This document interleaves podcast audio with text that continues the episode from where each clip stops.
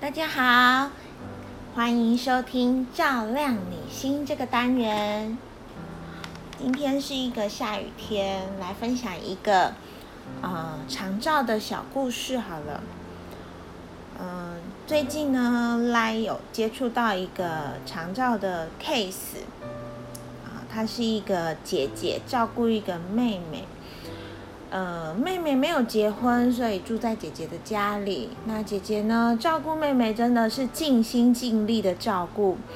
但是呢，妹妹可能不知道是不是有一些呃其他共病的影响，所以导致说她后续就是在情绪的变化上面很大，那让呃姐姐的心理负荷非常的大。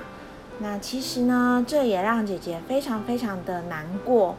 他难过的跟我说：“我这样子的付出得不到呃妹妹的肯定或是感谢以外，甚至得不到其他家人的呃就是一些鼓励跟回报，那让这个姐姐主要照顾的这个姐姐呢，非常非常的难过。”呃，这个是在长照的家庭领域里面常常会遇到的吼，就是呃，主要的这个照顾人员呢，通常都是心理负担最重的人。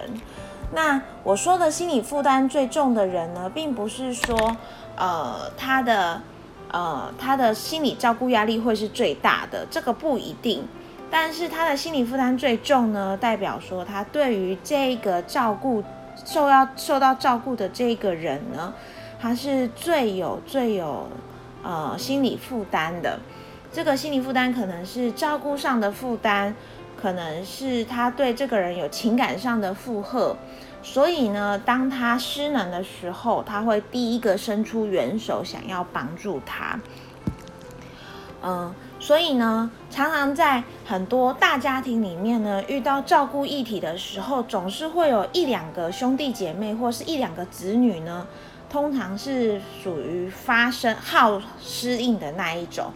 那通常呢，还是会有一两个人呢，是属于那一种呃跳出来照顾的。这个呢，就是个人特质的关系。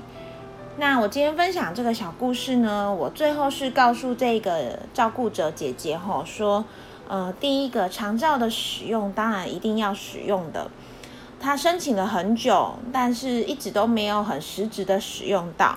那第二个呢，就是除了长照的使用之外，我希望姐姐呢可以接受呃，就是资源的转介，就是进到呃家庭照顾支持者的系统。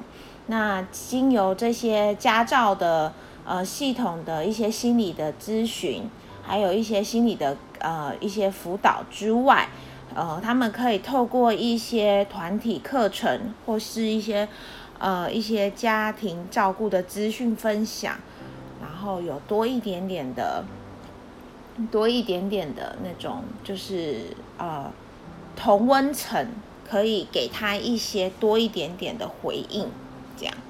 好，这个就是我今天分享的小故事。好，那今天呢，我呃还想要跟大家说，长照呢，你申请了，到底要不要用呢？其实呢，因为资源真的很有限哈，照顾专员是非常忙碌的，所以我会希望大家是真的有需要再提出申请。呃，我们不要是想说啊，我先申请起来放好了。这个是未雨绸缪，但是对长期照顾专员是非常辛苦的吼，因为长照专员真的是很辛苦的角色。他们是收到转介、收到你们的申请之后，他们是有时效性的，他们是非常需要尽速到你们家去的。那如果你是因为呃为了未雨绸缪，你申请了，但是你不用。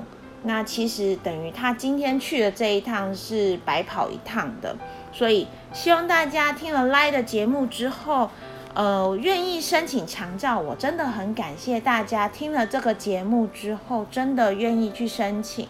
但是希望大家也听 Lie 的一句话吼，就是要有需求，我们在使用常常会听到有人说：“我先申请起来放啊，不然等到有需求的时候要申请就来不及啦。”这个其实不然吼，我们真的有需求的时候再申请起来，其实并不会来不及。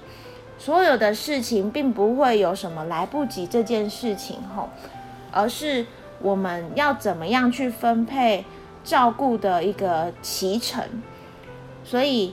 跟大家提醒一下哦，就是如果大家真的有想要申请长照，请先找到自己的需求，我们再来申请哦。好了，那今天的照亮你心单元就到这里。那下一次呢，我们来一起分享，呃，长照到底有哪一些照顾类型？我来跟大家一起分享哦。那照亮你心，下次再见喽，拜拜。